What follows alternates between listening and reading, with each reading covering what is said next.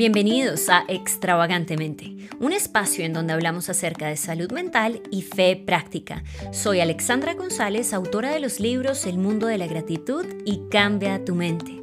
Por años vi la vida en blanco y negro hasta que me di cuenta de que Dios nos ha llamado a vivir una vida extravagante, libre, llena de luz y por ende de color. Disfruta esta cuarta temporada llena de educación y mucha inspiración. Hoy estamos en un nuevo episodio de Extravagantemente y el tema es maravilloso. Es una pregunta. ¿Será que amamos como aprendimos a amar? Bienvenidos.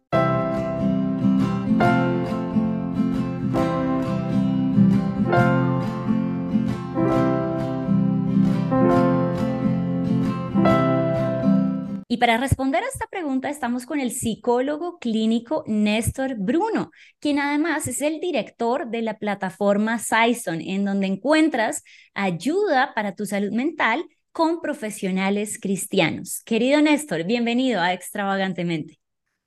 Alexandra, estoy tan contento de poder acompañarte hoy y más para hablar de un tema tan importante como este que tiene que ver con nuestra vida y nuestras relaciones tan profundamente? Qué buena pregunta esa, ¿no? ¿Amamos como aprendimos a amar? Porque una veces tiene una cuestión idealizada del amor, ¿no? Que cuando el amor te llega o cuando uno encuentra la persona adecuada, todo fluirá y todo será como en las películas, ¿no?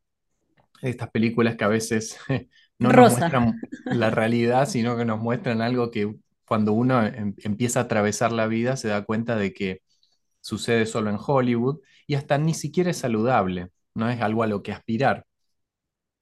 Entonces, amamos como aprendimos a amar. Y aquí aparece un tema eh, que mm, tenemos que hablar en este, en este podcast porque es, digamos, la, la base teórica, psicológica que nos puede ayudar a entender esto. Hay un investigador, psicólogo eh, importante en este tema, eh, su nombre es John Bowlby, que él desarrolló la teoría del apego, así la llamaba él, ¿no? En inglés, attachment. Maravilloso. Y yo quiero que la audiencia, que pena interrumpirte, mi querido Néstor, tomen nota. Ustedes quieren tener buenas relaciones humanas, que es la clave de la felicidad, de la salud mental, relaciones de calidad, la teoría del apego. ¿De qué se trata esa teoría, mi querido Néstor Bruno? la teoría del apego nos ayuda a entender por qué nos relacionamos con otras personas de la manera en que lo hacemos. Entonces, por ahí lo podemos explicar porque esto comienza, John Bowlby comienza a mirar esto en bebés, en niños, y cómo esto aparecía eh, primordialmente en esas edades y después se veía más en la adultez. Pero por ahí alguien está escuchando y dice teoría del apego, todavía no me ayuda mucho a entender cómo relacionarme mejor.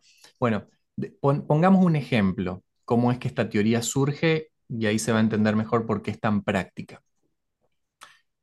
Supongamos que la pareja tiene eh, la alegría de traer el bebé a la casa, ¿no?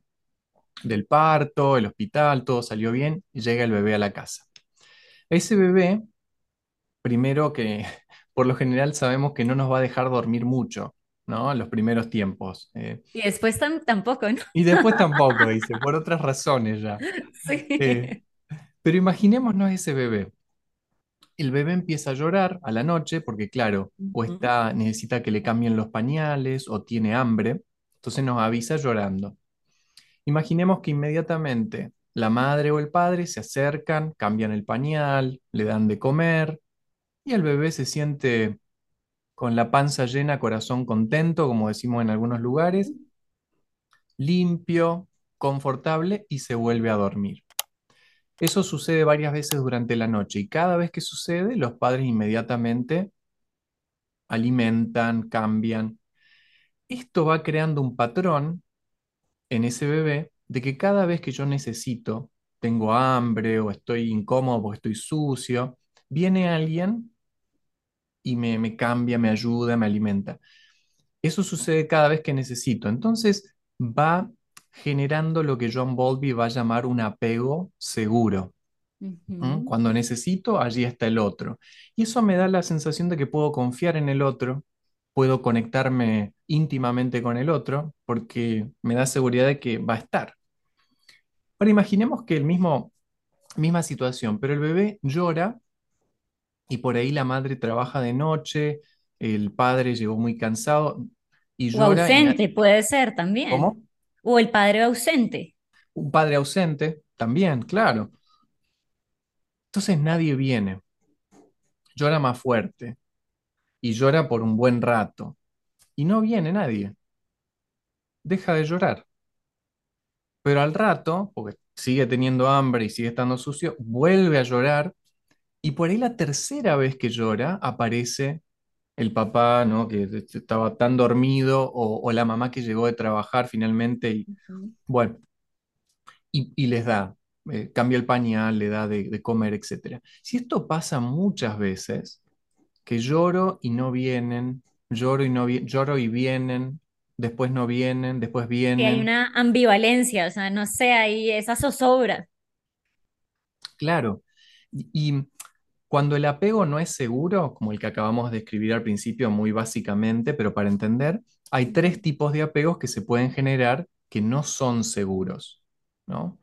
O sea, por un, son, por un lado, qué pena, querido Néstor, para mm, aclarar a toda la audiencia. En una mano tenemos ese apego seguro, que es donde sí, recibimos, satisfacemos esas necesidades y nos sentimos tranquilos y confiamos. Pero nos sí. dices que hay otro lado, otra, otro, otra, otra isla al lado de ese mar, y es tres apegos que son inseguros, o sea, tres patrones de comportamiento. ¿Cuáles serían esos, esos tres? Estos tres que se pueden generar, uno es el que estamos describiendo, que es el ansioso, el apego ansioso. ¿Por qué le llamamos ansioso? ¿O por qué John Bowlby lo llamó así? Porque claro, lloro y por ahí a veces vienen y a veces no vienen. Entonces estoy ansioso de qué va a pasar esta vez. Si claro. voy a recibir lo que necesito, la mamadera, el o no. Entonces ese es el apego ansioso. Está siempre ansioso porque no sabe lo que viene. También puede darse, de, muchas veces esto sucede, lo vemos más en niños, Alexandra, cuando los padres están bajo mucho estrés y no están disponibles.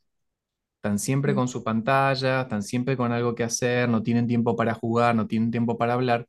El niño viene, busca, porque quiere esa conexión, pero después muchas veces que se da cuenta que los papás no están disponibles y muchas veces no es ni siquiera mala intención, puede ser un padre que esté enfermo, una madre que esté enferma puede ser una situación que, que trasciende la voluntad. Simplemente sucede, Podría ser también el caso de un padre o una madre que tiene una enfermedad mental y, deja de, de cumplir sus funciones como cuidadora, o tal vez está preso de la libertad. sí. Enfermedades emocionales, mentales, adicciones, eh, cuestiones que tienen que ver con mucho estrés. em, todo eso hace que el niño empiece a percibir no están muy disponibles o no debería molestar porque tienen ya mucho en el plato, están lidiando con mucho, yo no debería molestar. Entonces, en ese caso no es tanto el apego ansioso, sino más bien lo que John Bowlby llama un apego evitativo. Entonces, me, distancio porque del otro lado no, es- no hay mucha disponibilidad para que me, me quieran, me ayuden, me, me den el apoyo que necesito. Entonces, me voy distanciando eh, y tratando de, por mi cuenta, ¿no? arreglármelas, no molestar mucho, porque mis papás o quien me cuida no tiene mucha disponibilidad. Y también hay un apego que, que es como una combinación de estos dos, del evitativo y el ansioso, que le llamamos el apego desorganizado. O Porque sea, de- tiene de todo, pero todo lo malo, lo no saludable. sí, sí, este, es un apego que se caracteriza por tener temor a ser abandonado, pero también temor a la intimidad. O sea, no querés que te dejen, pero si se acercan demasiado, eh, no, no sabes cómo lidiar con eso. Entonces es desorganizado, porque uno dice, pero ¿cómo? ¿No querías que esté más con vos, que, que te asegure que te amo? Que sí, pero si viene demasiado es como que lo empujo para afuera porque me da miedo, ¿no? ujú. Es el, el desorganizado y, y estas son las relaciones muchas veces de amor-odio, ¿no? Que estamos Claro. eh, muy mal y muy bien, y, y porque estamos muy mal, nos arreglamos y ahora estamos muy bien, y, después volvemos a estar mal y vamos y venimos constantemente. Por este miedo a la intimidad y miedo a que me abandonen, las dos cosas. Claro, entonces aquí ya tenemos esbozados estos cuatro tipos de apego. La pregunta siguiente sería, bueno, eh, ¿durante cuántos años estamos desarrollando ese, ese tipo de apego inicial y qué repercusión tiene en las relaciones, tanto de amistad, de pareja principalmente? Bueno, este apego en general, la, la- la etapa más importante que en esto van a coincidir Freud y tantos otros, ¿no? Mm, Eh, John Bowlby dice que la etapa más importante son los primeros años de vida. Hablemos de cinco o seis años, donde quedan allí eh, impresiones fuertes sobre nuestro psiquismo de cuánto ujú, podemos confiar o no en el mundo y en los que nos cuidan. Esto se puede cambiar. Te, cuento, por ejemplo, hay una investigación muy interesante que tomó em, una cantidad de personas con apego seguro, ansioso, evitativo, desorganizado, y encontró que un apego seguro de la infancia puede cambiar a través de la vida, por ejemplo, con una relación tóxica de pareja. Hay personas que tenían un apego seguro, pero llegaron a una relación que lamentablemente transformó ese apego en un apego ansioso, evitativo, desorganizado. Eh, esto se ve mucho en parejas que atravesaban un divorcio y con qué apego se quedaban después del divorcio comparando con el que tenían antes, ¿no? de la relación. Em, también la buena noticia es que muchos que tenían un apego desorganizado o ansioso, negativo, con una buena relación de pareja, revertían este tipo de apego eh, y, y sanaban y se les notaba mucho más al, al ser la evaluación un apego seguro, en donde podían disfrutar de la intimidad y la cercanía, en donde no estaban todo el tiempo chequeando si el otro me quiere o no, porque tenían la seguridad de que estaban conectados y, y amados, cosa que no conocieron en su infancia. Esto es importante porque a veces parece que, uy, si tuvo una infancia complicada y quién no tuvo algo fin. complicado, ¿no? Parece que ya estamos determinados.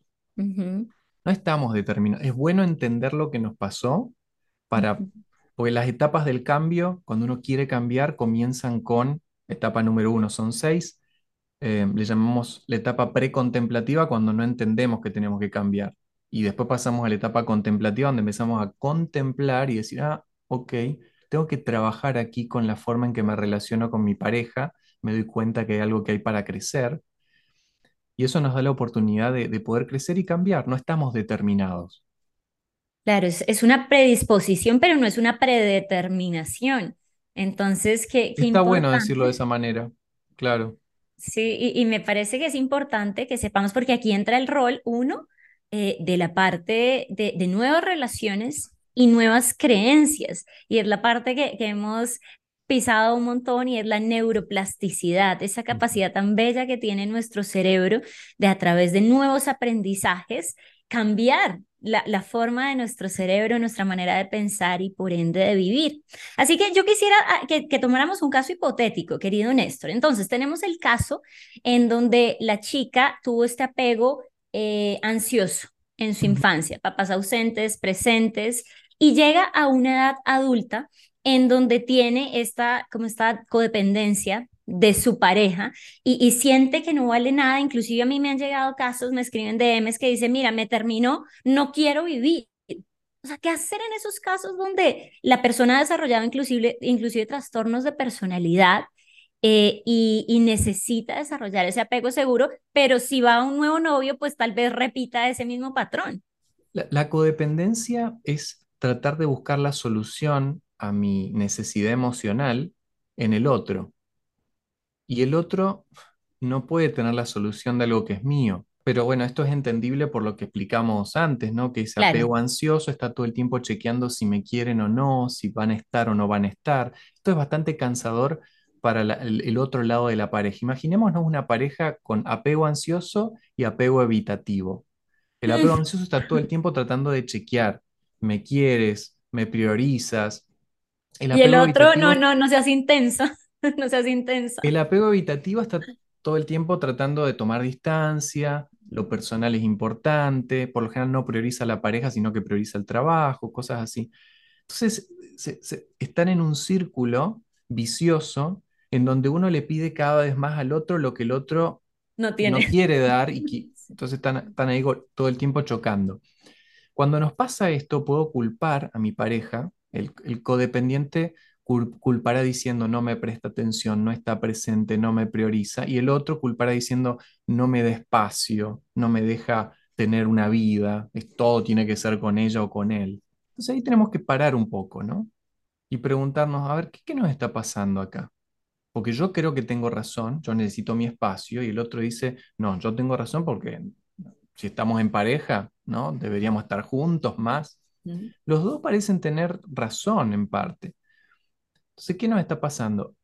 Es, ese es el momento en que uno, si se da cuenta de que algo no está funcionando, en vez de culpar al otro, tomar responsabilidad y decir, ok, ¿qué puedo yo hacer con esto? Eh, los rabinos tienen un, un un dicho que es muy sano. Ellos dicen, si no yo, ¿quién? Si no es ahora, ¿cuándo? Porque A veces cuando estamos en terapia con algún paciente, eh, me cuentan mucho de su pareja y les digo, pero tu pareja no está hoy en terapia, ¿no? ¿Qué, qué podríamos Claro. hacer de todo esto que me decís para que te sientas mejor, para que puedas crecer? Vino fue a dar quejas a la consulta, pero falta la parte de la responsabilidad. Es que si en algún momento no lo asumís como propio, a esto que sentís y que te pasa, no lo podés cambiar, de- depende del otro. Y, y el otro puede decidir o no cambiar pero uno siempre puede cambiar. A ver, te, te pongo un ejemplo porque esto es importante. Alguno puede decir, no, pero el que tiene que cambiar es mi pareja. Ok, si quisiera que cambie tu pareja, pensemos juntos. Imagínate que estemos charlando frente a frente, Alexandra, ¿no? Que estamos en la- acá en el mismo lugar, charlando frente a frente. Mientras estamos hablando, yo me paro y me muevo y me pongo detrás tuyo. Y te empiezo a hablar desde detrás. Estás sentada, pero yo te estoy hablando aquí de- detrás. ¿Qué harías en algún momento si querés continuar la conversación? Me volteo Te volteas, ¿no? Girás, ahora tenemos estas sillas que giran, no, no es tan difícil. Girás y seguimos conversando. O sea que que yo me mueva, que yo cambie mi posición al levantarme, pararme y moverme atrás tuyo, hizo que te tengas que mover también. Claro. Entonces, si yo de última quiero que mi relación cambie y el otro cambie, empiezo moviéndome yo. Y de esa manera muchas veces los cambios llegan, pero no al revés, de que le digo al otro, parate y movete, porque el otro no cree que deba moverse, el otro cree que tiene razón, que está explicando algo que es lógico. Claro, y creo que, bueno, has mencionado eh, temas muy cruciales. Uno, me hizo recordar a la doctora Edith Eger cuando ella decía, no puede haber un nosotros si primero no hay un yo. Y Mm, es tomar esa responsabilidad propia, que, que, qué maleta emocional traigo. Y lo segundo que hablas es acerca de culpa versus responsabilidad. sí. Y qué importante eh, saber que la culpa no soluciona, pero la responsabilidad ya es una parte activa dentro de esa solución. Así que, bueno, esto es muy importante. Ahora bien, querido Néstor, yo quisiera eh, migrar al tema del apego seguro. Si una parte de la pareja tiene un apego seguro Sí. y la otra persona no tiene un apego seguro, eh, ¿tú crees, conforme a lo que di- dices, que tan solo conviviendo con esa pareja se daría cuenta o qué es imperativo para uno reconocer que, que ahí el que tiene que tomar responsabilidades es el que no tiene apego seguro? Qué buena pregunta. Porque el que tiene apego seguro, al principio se va a sentir desconcertado. ¿no? ¿Por, qué está todo el tiempo chequeando si, si la quiero o no la quiero, si lo quiero o no lo quiero? ¿Por qué está tan distante y, ¿no? ¿O por qué un día es todo amor y otro día eh, de repente se le dio miedo, tanto amor y se fue corriendo? Entonces se va a desorientar al principio y esto va a traer confusión, va a traer conversaciones, discusiones. Pero en algún punto, em, la persona que tiene apego seguro por lo general, o viene a terapia y lo, ayudamos a que lo pueda ver, o se da cuenta de que más allá de lo que él o ella hagan, la otra persona sigue teniendo, supongamos, ¿no? Estuvimos todo el día juntos, pero me sigue preguntando, ¿pero realmente me querés? Y realmente... Entonces empieza a pensar la persona, acá hay algo más, ¿no? Eh, y en, es- en eso ahí pueden ayudar a la pareja diciéndole, mira, yo noto que eh, pasa esto y no importa cuánto estamos juntos, siempre tenés esta sensación. ¿Cuánto sería suficiente? Esa es una de las preguntas que yo le- le- le- les pido que le hagan a la pareja. Porque si te piden, tenemos que estar más tiem- tiempo juntos, ok, ¿cuánto sería suficiente? Por lo general, a, a la persona que tiene un apego ansioso no puede definir cuánto es suficiente porque siempre necesita más, ¿no? Claro, Y la persona que tiene un apego evitativo va a decirte muy claramente cuánto sería suficiente y dónde se pasa el límite. Entonces, vas hablando de la codependencia, me pareció que ibas hacia ese, hacia ese lugar. El, el apego seguro puede hacer preguntas que traigan criterio de realidad, ¿no? Como cuánto sería suficiente, qué te haría sentir realmente amada, amado, Am, preguntas de ese estilo. Y por ahí le empieza a ayudar al otro que no tiene un apego seguro a darse cuenta de que no tiene muy claro la cosa y que no sabe cuánto es suficiente y que no sabe en realidad lo que necesita y ahí puede volver, porque si yo no te puedo responder cuánto es suficiente, yo no tengo la respuesta, yo tengo que trabajar con eso. Am, lamentablemente, en la práctica lo que sucede es que uno de los dos se cansa y le dice, así no voy a seguir, si no ves un profesional, y a veces llegamos un poco tarde claro, pero yo creo que quienes escuchan extravagantemente les importa todo esto y, y en quieren hacer que esto funcione. Así que ese sería el consejo. Criterio de realidad. ¿Qué es suficiente? ¿Qué te dejaría satisfecho emocionalmente? Si no podemos definir eso, trabajar con el... Necesitamos ayuda, claro. Y mira que aquí me, me haces pensar en algo súper interesante. Un, un- una persona podría decir, no, es que es tu culpa, tú no cambias, pero lo que tú nos estás diciendo, empecemos a hacer preguntas, hagamos pensar a la contraparte, o sea, no al juicio de, ah, es que tú eres intensa, tóxico. No, oye, ¿cuánto sería suficiente? Eh, ¿te parece que esto no es suficiente? O sea, muchas preguntas que hagan a la otra persona pensar y si no es suficiente, pues que vaya a terapia para que el terapeuta también le haga más preguntas que lo hagan pensar. Es que, claro, Alexandra, lo que estamos sugiriendo es, en vez de discutir, que es inevitable, pero en algún momento uno dice, bueno, esto no funciona, discutir, discutir, decirle que en realidad empezar a, con mucha curiosidad, con curiosidad genuina, preguntarle, pero ¿cuánto sería suficiente? A mí me, me interesa saber porque quiero, quiero darte el amor que necesitas y, com- a ver, contame, ¿cómo sería suficiente? Entonces, con, con real curiosidad eh, y ver qué sucede en, en ese ida y vuelta. Claro, claro, claro. Y aquí me empiezo a pensar en la parte de finalmente suficiente para un ser humano solo será Dios. porque Bueno. Porque necesitamos tanto. ¿Cuál es el rol de, de tener un apego seguro eh, que, que, que solo nos puede dar Dios? ¿Tú cómo lo has visto en tu vida propia y como terapeuta? Qué bueno, esa es una gran pregunta, ¿no? Te, te la agradezco. Porque la relación con Dios eh, también puede tener un apego seguro, ansioso, evitativo, desorganizado, totalmente. Tremendo. Es, Mm, es así. Y esto es muy importante tenerlo en cuenta como creyente, porque a veces pienso que, no sé, estoy mal espiritualmente y en realidad me estoy relacionando con Dios de por ahí la única manera que entendí que me puedo relacionar con algo parecido a una figura paterna, alguien que está por encima. Y es muy importante esto porque Dios va a utilizar las relaciones que tenemos en nuestra vida para ayudarnos a tener una mejor relación con los otros y una mejor relación con Él. claro. Entonces po- podemos ver lo que nos está pasando en el trabajo, en, en la familia, en lo personal, para ayudarnos a crecer. Ahora hablemos un poco de esto, ¿no? De Dios y el apego. Ujú, Fíjate que tres fuentes principales de lo que nos pasa emocionalmente con Dios es los primeros cuidadores, la primera infancia, el grupo de pertenencia y la cultura a la que pertenezco, denominación que profeso, religión, mi grupo, mi cultura, que no es lo mismo en Japón que en Colombia, ¿no? En efecto. Y en tercer lugar, mi personalidad y el sí mismo. Estas tres cuestiones que en cada persona nos dan nuestra identidad, nuestra historia, van a impactar en cómo me relaciono con Dios. O sea que el apego es una de las cuestiones que impacta. Entonces, sabiendo que la relación con Dios es compleja, vamos a poner un ejemplo que por ahí pueda ayudar y, y te cuento algo personal, ¿no? ¿Alguna vez te viste a vos misma desde afuera ¿Pudiste salir de tu cuerpo y observar cómo Alexandra habla? ¿Qué, im- qué impresión te da? ¿Pudiste tener una visión objetiva de quién sos desde afuera? Objetiva, ¿no? No, no, No, tenemos un espejo, ¿no? Que nos dice, a ver, me claro. peiné bien hoy, me ar- no, me- pero nunca Ujú, pudimos vernos desde afuera.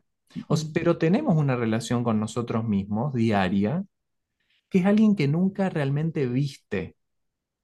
O sea, has creado tu autoimagen, tu autoestima, tu autoconcepto por lo que te han devuelto otros, Claro. por la experiencia que has tenido en la relación con otros y lo que te han devuelto. O sea, otro te dijo que eras muy gracioso y algún otro te dijo que inteligente y todas esas cosas se fueron sumando hasta que nos creímos algo de lo que somos. Pero nunca pudimos tener una relación directa con nosotros mismos desde afuera para decir qué amigable que es Alexandra, qué chulo que es Néstor. No, es- eso lo recibimos de otros. A Dios nunca lo vimos tampoco. Y la, la relación que tenemos con Él es una construcción de muchas cosas, entre ellas ojalá mucho de la palabra de Dios que nos ayuda a conectar con, con lo que los profetas, los apóstoles vieron de Él y nos comparten para que tengamos una visión mejor. Pero tiene que ver también con mis, mis relaciones con amigos, padres, mi cultura, conmigo mismo. Es una cantidad de cosas. Entonces, cuando uno piensa en la relación que tengo con Dios, si yo trabajo en la relación con mi pareja y eso mejora, va a mejorar mi relación con Dios. Si yo trabajo mi relación conmigo mismo y mi ansiedad mejora, mis pensamientos negativos mejoran, eso va a impactar en cómo veo a Dios también. Te cuento algo personal. Estaba haciendo terapia y mm, e- este profesional con el que estaba haciendo la- el proceso eh, no era creyente, ¿no? Y, pero respetaba muy bien mis creencias, ¿no? Era un profesor al que yo admiraba mucho en la universidad y, y quise hacer terapia con, con esta persona, aunque yo sabía que no era creyente, pero yo sabía que me iba a respetar. Entonces, eh, hacemos la terapia y en un momento me dice, pero esta no es la idea de Dios que, que vos decís creer. No es que Dios es perdonador, lleno de gracia. Y me confrontó con lo que yo decía creer y lo que estaba sintiendo, que Dios no me podía perdonar esto, que esto era me confrontó. Y como venía de alguien no creyente, realmente me impactó, Claro. ¿no? Que ella había percibido lo que yo predicaba y lo que practicaba y que estaban en conflicto. Y me ayudó porque en realidad yo tenía que ser un poco más paciente conmigo mismo, menos perfeccionista, darme un poco más de gracia y por ahí darme la bienvenida al planeta Tierra, ¿no? Y decir, soy humano, hola, qué bueno estar aquí. Sí. Eh, entonces me, me ayudó en en esa confrontación. Y es importantísimo lo que acabas de decir, porque eh, leía Jordan Peterson, e- este psicólogo canadiense, y decía, para pensar de verdad se necesitan dos. Porque Mm, cuando tú dices, yo pienso y estoy solo como, como Tom Hanks en, en, en Náufrago con sí, Wilson, el balón de voleibol, no, eso, eso no es, o sea, Wilson no me va a hablar de vuelta. Entonces, y yo mismo me hablo de vuelta, pero rumiación y puedes hacer hincapié en un pensamiento erróneo que haga énfasis tal vez en ese apego inseguro, pero cuando hablamos con otros, pueden sacar lo peor, lo mejor de nosotros y esa es la belleza de las relaciones humanas, querido Néstor. Así que yo quisiera que, que culmináramos, eh, sé que este tema es tan amplio eh, y, y podríamos quedarnos hablando muchísimo. Lo que todos necesitamos es un apego seguro, migrar a un apego seguro, en sí, donde no seamos eh, tóxicos o queramos ahogar a la pareja o al amigo o, o a esa contraparte, pero tampoco que seamos tipo cactus, decir, no, aquí nadie me toca, y pues mucho menos la mezcla de los dos. ¿Qué tres consejos le darías tú a la audiencia extravagantemente para que de manera práctica podamos migrar a un apego seguro? qué bueno. Primer, primer punto, mirar nuestra historia, mirar de dónde vengo. Si empiezo a, detectar que en mi historia, em, por ejemplo, para ser aceptado tenía que, estaba relacionado con performance, ¿no? Si me iba bien en el colegio, me celebraban, pero si algo no me salía tan bien, era una vergüenza. Empezar a mirar nuestra historia y ver para atrás desde qué lugar nos sentimos aceptados y desde qué lugar nos sentimos rechazados. Eh, en mi caso tiene mucho que ver con performance. Si, si, hago, si soy exitoso y hago las cosas bien, me siento que la gente me acepta y yo me acepto, y si no, no. Entonces, mirar para atrás y ver que ahí vamos a encontrar varias cuestiones positivas también. Claro. Eso mirando hacia atrás. Después, el segundo consejo es mirar mi grupo, el grupo con el que estoy, em, familia, amigos, en el trabajo. ¿Es un grupo en donde me siento aceptado, valorado y yo acepto y valoro a los demás? Va, en, las en los dos sentidos. Porque con el grupo con el que nos rodeamos va a terminar determinando eh, cómo nos sentimos sobre nosotros mismos eh, y el tipo de apego que, que establecemos con esas relaciones. Así que mirar nuestro grupo en la iglesia, en casa, en el trabajo, en las amistades. Ya nos hablaste. Paso número uno o consejo, historia personal, revisa eh, cualidades, fortalezas, debilidades, pasado. Número dos, tu grupo en donde te sientes aceptado o rechazado y lo mismo hacia tú, a quién aceptas, a quién rechazas. Número tres. Número tres tiene que ver con uno mismo. Esto es el trabajo con el sí mismo, como le llamamos en, psicología. Entonces ahí nos miramos a nosotros mismos y decimos, a ver, ¿qué pensamientos tengo sobre mis relaciones? ¿Qué pensamientos tengo sobre mí mismo? ¿Mm? ¿Cuál es el programa que está todo el día eh, en mi cabeza, digo el programa como de computadora, ¿no? ¿Qué programa uso? Porque por ahí estamos todo el día en Excel y nunca usamos Word. Entonces somos muy buenos con los números y no con las palabras. ¿Qué es lo en donde está mi cabeza todo el tiempo? ¿Es, es un diálogo conmigo mismo en donde hay esperanza, hay aliento, o casi siempre hay crítica y no es suficiente? Para dar un ejemplo. Entonces me miro a mí mismo y trato de ver desde el sí mismo en qué puedo trabajar. Porque yo puedo decir, bueno, tuve una infancia complicada, mis padres, mis amigos, tuve este trauma, pero llega un punto en que todo eso es pasado y acá estamos nosotros haciéndonos responsable de que esto me pasó. Pero ¿qué es más importante en la vida? Les pregunto a todos, ¿no? Para, para reflexionar. ¿Lo que nos pasa o lo que hacemos con lo que nos pasa? ¿Qué hace la diferencia? Y allí yo he encontrado personas que les ha pasado de todo negativo mm. y han, están, están construyendo una, una espiritualidad y una, una vida emocional sana, buena, y otras que han tenido casi todo a favor y han hecho muy poco con eso a favor. Entonces llega un momento que uno dice, bueno, ¿qué hago yo? ¿Cómo me hago responsable de esto? Y para cerrar esta parte, diría Alexandra, ¿cuál es la persona con la que más conversamos o hablamos cada día? Alguno puede decir mi esposo, mi esposo, un amigo. Yo les quisiera proponer que es con nosotros mismos. Y la única persona que tenemos garantizada que vamos a tener una relación todos los días de nuestra vida, hasta, desde que nos levantamos hasta que nos vamos a dormir, es con nosotros mismos. Es muy importante decir, ¿qué, cómo, ¿cómo trabajo con esto conmigo? Em, empiezo con mi historia, miro también el grupo, quien me rodea y también trabajando con uno mismo. Creo que ya hay, hay suficientes asignaciones para poder migrar a un apego seguro, empezar con esa autoevaluación y, y, ese tiempo de silencio con nosotros y saber que la vida es en diferentes gamas de colores y desde donde estemos podemos empezar a construir un apego seguro. Querido Néstor, muy grato tenerte hoy en Extravagantemente. Por favor, diles a todas las personas que nos escuchan en dónde te pueden encontrar en redes sociales y también a la plataforma Saison.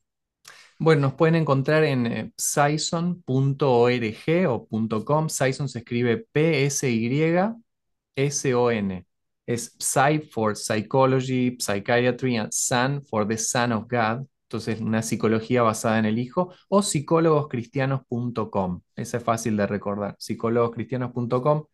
Allí nos encuentran y van a tener más material, eh, apoyo, etcétera. Qué importante que puedan seguir esta cuenta también en la página de extravagantemente.com slash aliados. Está toda la información de Saison. Querido Néstor, un gran abrazo y gracias por habernos acompañado hoy en Extravagantemente. Otro abrazo para ti, Alexandra, y para todos los que nos estuvieron escuchando. Un fuerte abrazo y que Dios los acompañe.